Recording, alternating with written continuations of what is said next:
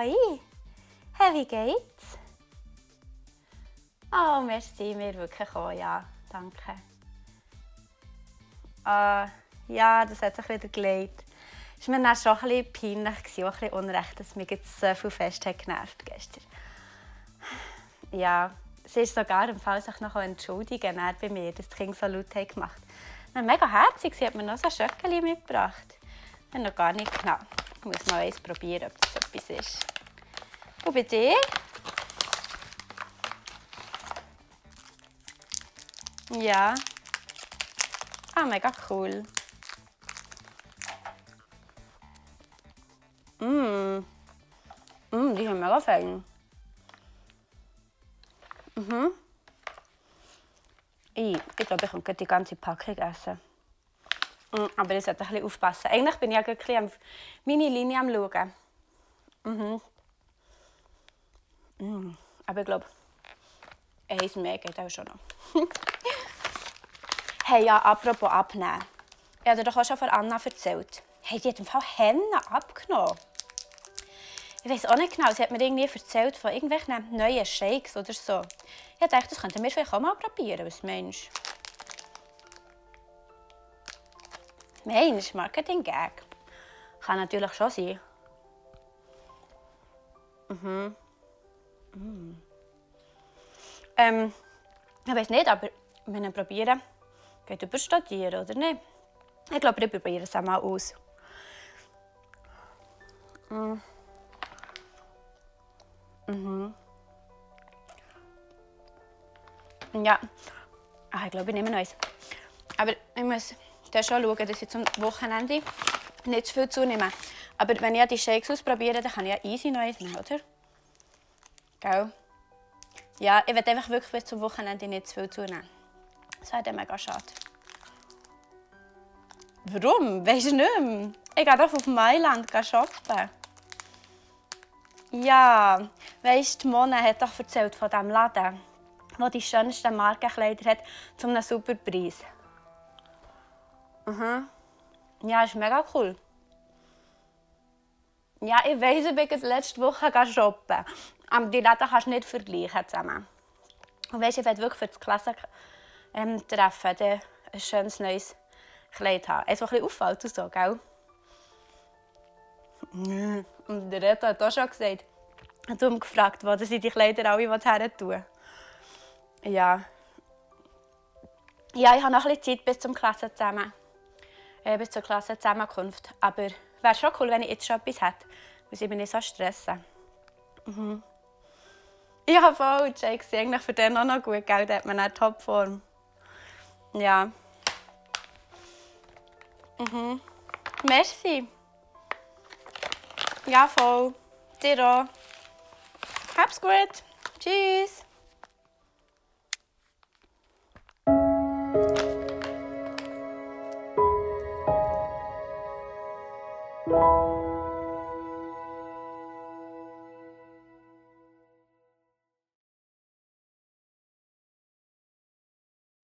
Ja, wer kennt ihn nicht, den unkontrollierten Griff in die Pralinenschachtel oder in einen Sack Pomchips?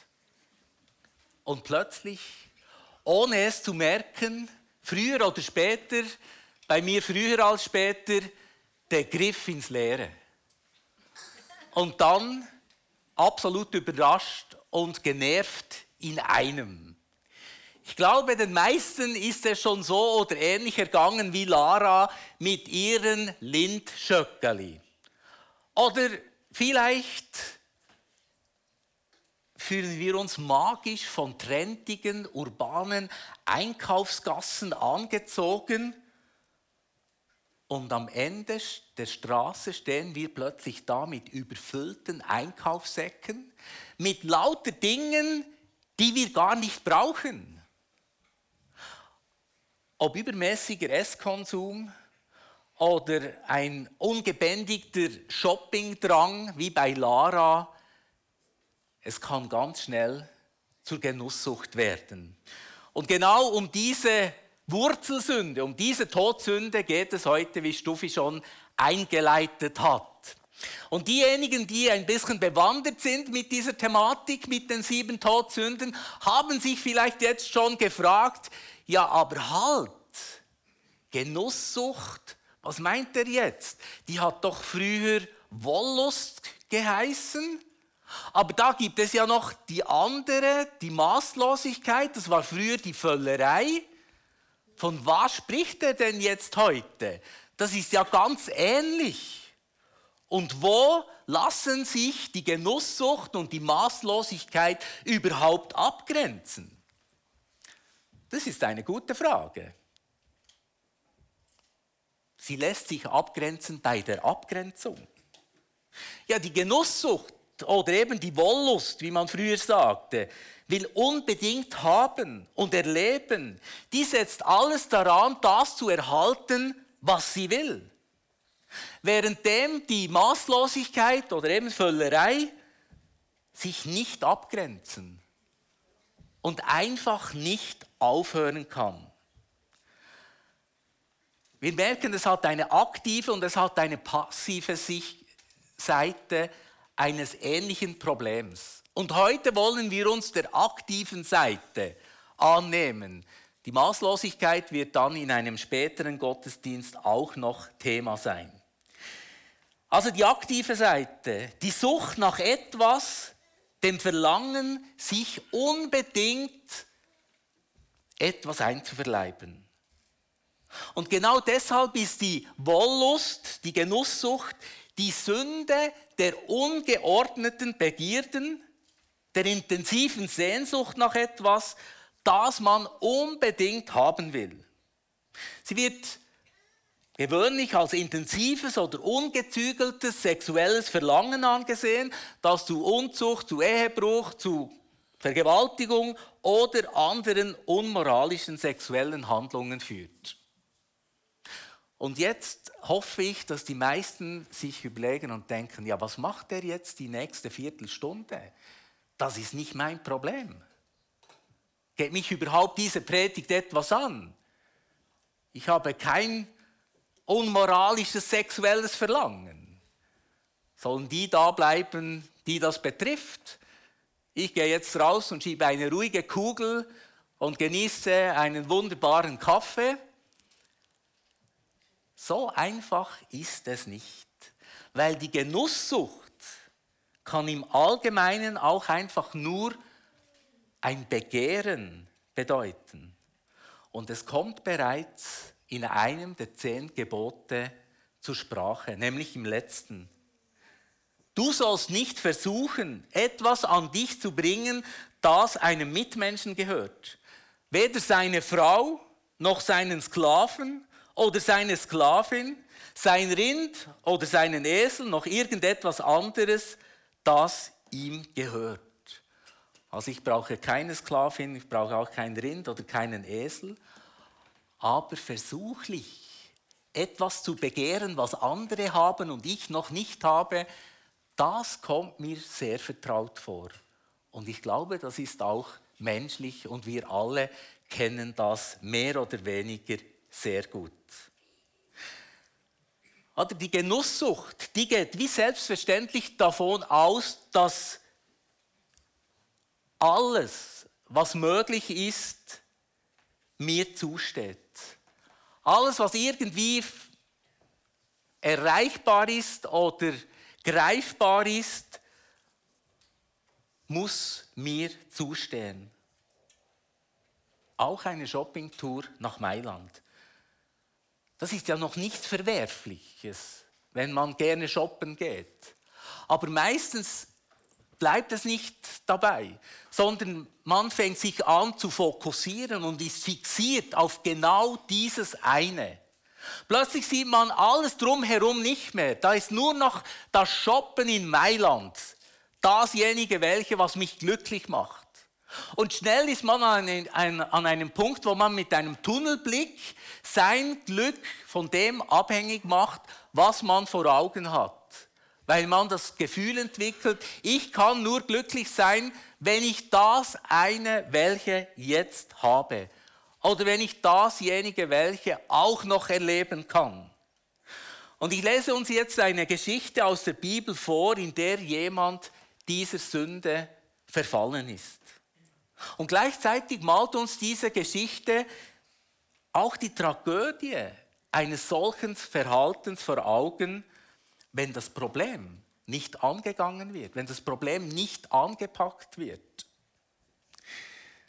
An einem späten Nachmittag erhob sich David von der Mittagsruhe und ging auf dem flachen Dach des Königpalastes auf und ab. Da sah er im Hof des Nachbarhauses eine Frau, die gerade badete. Sie war sehr schön. David ließ einen Diener kommen und erkundigte sich, wer sie sei. Man sagte ihm, das ist doch Bathseba, die Tochter Amiels und die Frau des Hediters Uriah. David schickte Boten hin und ließ sie holen. Sie kam zu ihm und er schlief mit ihr. Hier ist David. Er ist König. Er ist erfolgreich. Und als König und Ausdruck seiner Macht hat er mehrere Frauen. Und nun sieht er Bathseba, die auf dem Dach ein Reinigungsritual vornimmt nach der monatlichen Blutung. In dem Moment handelt Bathseba nach dem jüdischen Ritus und nach der jüdischen Gesetzgebung in Übereinstimmung mit dem, was das Wort Gottes von ihr fordert. Nicht so David. Der müsste eigentlich in dem Moment nicht auf seinem Palastdach hin und her gehen, sondern der müsste in dem Moment eigentlich bei seinen Soldaten auf dem Feld sein. Aber das ist er nicht, sondern er tigert da hin und her auf dem Dach und dann sieht er diese Frau. Und sofort weckt das in ihm Begehrlichkeit. Es geht also David in dem Moment nicht um die Freude an der Sexualität in der Ehe, sondern er will und er muss diese Frau haben. Und wir merken es. Schon das Wort haben deutet darauf hin, dass hier einfach jemand missbraucht wird. Denn Menschen können keine anderen Menschen haben. Das geht gar nicht. Wir verfügen nicht über andere Menschen, sondern wir begegnen ihnen. Aber anders David. Der verfügt über Bathseba. Als König beordert er sie zu sich, die hat gar keine andere Wahl. Die kann sich nicht entscheiden sondern die muss Folge leisten. Die muss sich ihm unterwerfen. Die muss sich fügen. Und die Geschichte, so tragisch wie sie schon beginnt, noch viel tragischer endet sie. David will dann in der Folge den Ehebruch vertuschen und dann manövriert er sich immer mehr in eine Abwärtsspirale hinein, so weit runter, dass er sich sogar herablässt, zum Mörder zu werden. Und daraufhin konfrontiert ihn der Prophet mit einer Geschichte eines reichen Mannes, der hundert Schafe besaß. Und als ein Gast zu ihm kam, was machte er? Er schlachtete nicht ein Schaf aus seiner Herde, sondern er nahm einem armen Mann sein einziges Schaf weg und er servierte es seinem Gast. Und genau um das ging es. David konnte nicht freudig genießen, was er hatte, sondern er musste unbedingt das haben, was er nicht hatte und vor allem das, was ihm gar nicht zustand. Oder das Problem der Genusssucht ist, dass sie verlernt hat zu genießen, weil sie so darauf fokussiert ist, dass Befriedigung und Erfüllung nur in dem geschieht und besteht, was sie noch nicht hat. Und eben in dem, was einem gar nicht zusteht. Und die Frage, die sich mir stellt und uns stellt, ist, was hätte David in dem Moment machen können? Was machen wir in den Momenten, wo sich die Begierde in uns regt? Was können wir in diesem Augenblick der Genusssucht, unserer Genusssucht gegenüberstellen. Wer einigermaßen regelmäßig an unseren Gottesdiensten teilnimmt, weiß jetzt, in dieser Predigtserie stellen wir immer einer Todsünde eine Geistesfrucht gegenüber. Darum haben wir diese Fruchtschale hier. Aber ihr merkt, ich bewege mich gar nicht in diese Richtung und das nicht von ungefähr, weil heute stellen wir dieser Sucht, dieser Genusssucht der Wollust nicht eine Geistesfrucht gegenüber, sondern eine Haltung. Eine Haltung, die das Leben erfüllt und uns freudig und lebensbejahend macht. Es ist die Dankbarkeit. Die Dankbarkeit erlöst uns von der Genusssucht. Warum? Weil die Dankbarkeit uns die Augen öffnet für all den Reichtum, für all die Schönheit in unserem Leben. Weil die Dankbarkeit, die lebt von dem Bewusstsein, dass uns grundsätzlich das Leben geschenkt worden ist. Dass uns das Leben von Gott geschenkt worden ist. So wie Esra der Familie Berger geschenkt worden ist. Natürlich kann man sagen, biologisch haben die Eltern auch noch irgendetwas damit zu tun. Aber letztendlich, dass Esra heute lebt und so quirlig und aufgestellt unterwegs ist und lebendig ist, das ist ein Geschenk Gottes. Und diese Dankbarkeit für das geschenkte Leben mündet in die Anbetung Gottes und eben nicht in die Zerstörung des eigenen, des eigenen und der fremden Leben. Oder für David wäre der Ausstieg gewesen, einfach dankbar für sein Leben zu sein. Hey, der ist König gewesen. Dem ist alles andere als eine große Laufbahn zugestanden. Eigentlich als Jüngster hätte er die Schafe seines Vaters hüten müssen. Aber Gott hat ihn berufen zum König, um das Volk zu leiten. Wäre David in dem Moment einfach dankbar für all das Schöne gewesen, das Gott ihm geschenkt hat, er hätte Bathseba unglaublich viel Leid erspart. Einerseits. Und andererseits wäre einer seiner treuesten Ergebenen, ihr Mann Uriah, auch weiterhin mit ganz viel Hingabe an seiner Seite gestanden. Das ist eigentlich ganz dramatisch, was so aus einer Genusssucht heraus alles an schicksalhaftem, tragischem, zerstörerischem erwachsen kann. Aber ein dankbarer Mensch, der sucht eben nicht zuerst die Selbstbefriedigung, die Befriedigung seiner Wünsche, sondern der erlebt sich zuallererst als Beschenkter. Und darum kann er sich eben dann auch an die anderen verschenken. Ein Beispiel. Die Sünde der Genusssucht oder eben der Wollust wird ja oft mit sexueller Begierde verbunden und führt, wie wir wissen, vielleicht aus eigener Erfahrung oder im Erleben, im Umfeld von dort, wo wir herkommen, dass da ganz viel Verletzungen, ganz viel Tragisches passiert.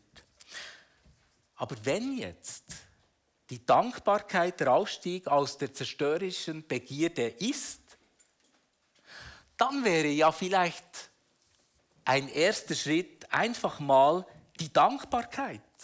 Dankbar zu sein, dass wir Menschen überhaupt sexuell empfinden können. Das haben nicht wir erfunden. Das ist uns geschenkt worden. Es ist nicht selbstverständlich, dass wir sexuell empfindsam sind ein erster Schritt, dankbar zu sein, dass das überhaupt so in uns angelegt ist. Dankbar dafür zu sein, dass wir unterschiedlich sind. Hey, wie langweilig wäre das, wenn wir alle wohnmobilmäßig, nicht, äh, wie heißen sie, Bleimobilmäßig, nicht wohnmobilmäßig. Aber die Nachbarn sind gestern mit dem Wohnmobil nach Hause gekommen. Ich merke, ich bin immer noch in dem Modus. Aber auf Dort bin ich nicht, also wirklich, was soll ich sagen, versuchlich. versuchlich. Wir sind unterschiedlich. Wir sind nicht als Playmobils unterwegs. Und dafür können wir dankbar sein, weil wir uns ergänzen. Wir sind die Ergänzung füreinander. Und weil wir mit wertvollen Geschenken achtsam umgehen, könnte ja ein erster Schritt sein zu einer erfüllenden Sexualität, in der es nicht einfach um die Befriedigung meiner Lust und meiner Gelüste geht. Natürlich braucht es dann auch noch weiteres, aber das könnte ein erster Schritt sein. Kommt hinzu, dass zu wirklichen Genuss immer auch der Verzicht gehört. Ja, sonst können wir gar nie genießen. Das geht gar nicht, sondern dann kompensieren wir einfach all die Defizite in unserem Leben. Dann wird der Genuss ganz schnell zum Verdruss. Dramatisch wird es ja eben auch bei kaufsüchtigen Menschen. Da wird sichtbar, dass sie nicht genießen können, weil sie ziehen ja gar nie das an, was sie alles eingekauft haben. Sie nehmen ja das gar nie in Gebrauch, was sie alles geshoppt haben. Möglicherweise werden die Dimensionen des Kleiderschrankes immer größer, aber unter dem Strich sind sie so immer noch, noch mehr unterwegs, dass sie gar nicht die Möglichkeit haben, das Schöne, das sie gekauft haben, überhaupt anzuziehen und zu genießen. Und wenn wir das jetzt auf unsere Beziehungen und die Sexualität übertragen, wird es noch dramatischer. Und wisst ihr warum? Weil es finden gar nie echte Begegnungen statt und schon gar nicht eine wahre Beziehung.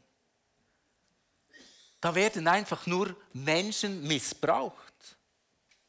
Und das trifft in erschreckender Weise vor allem auf die Pornosucht und auf die Prostitution zu. Das ist erschreckend, was da alles abgeht. Die Befriedigung der eigenen Begierde wird über das Wohl des Gegenübers gestellt, das meist ja unter menschenunwürdigen Umständen oder aufgrund finanzieller Not macht, was es macht. Und das ist eine Katastrophe. Das ist nicht einfach so ein Kavaliersdelikt oder ja, Nimm es nicht so tragisch, ist nicht weiter schlimm. Es ist schlimm. Und es zerstört Leben. Es zerstört das eigene Leben und es zerstört auch das Menschen um einen rum, weil es gar nie zu echter Begegnung kommen kann, geschweige dann zu einer Beziehung.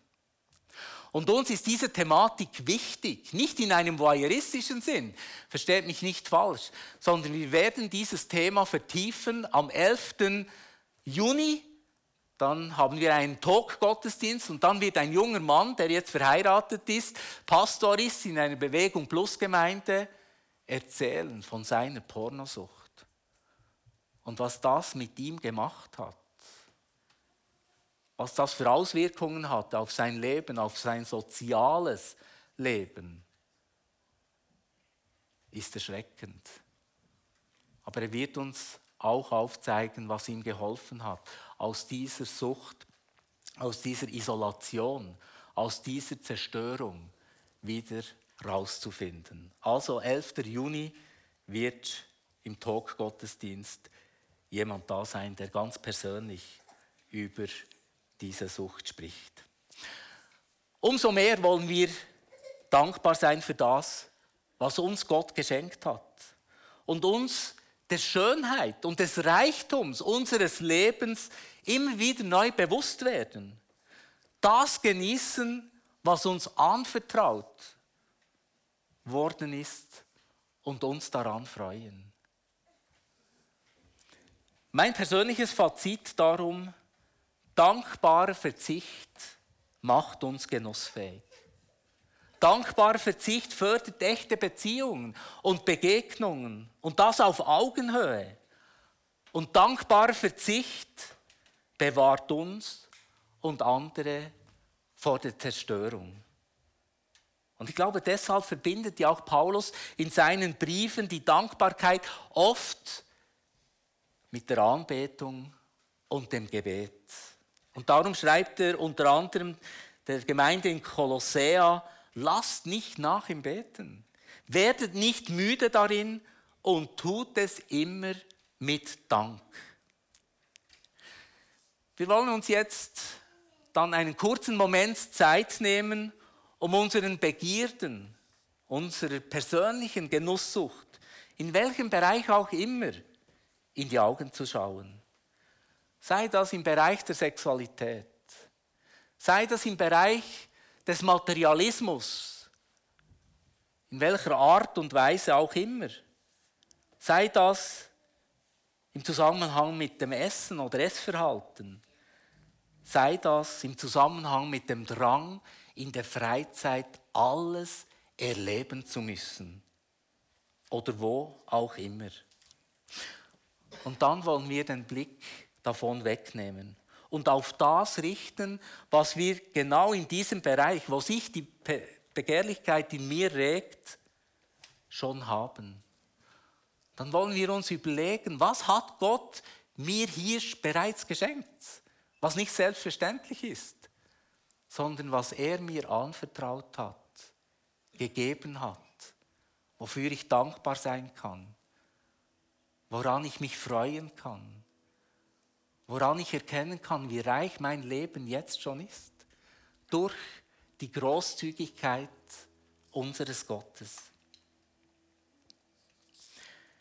Wir nehmen uns jetzt einen kurzen Moment Zeit, um über das nachzudenken, was nachgeklungen hat in der Predigt. Und nach dieser Zeit bete ich und sage dann, wie es weitergeht. Sind wir einen kurzen Moment ruhig.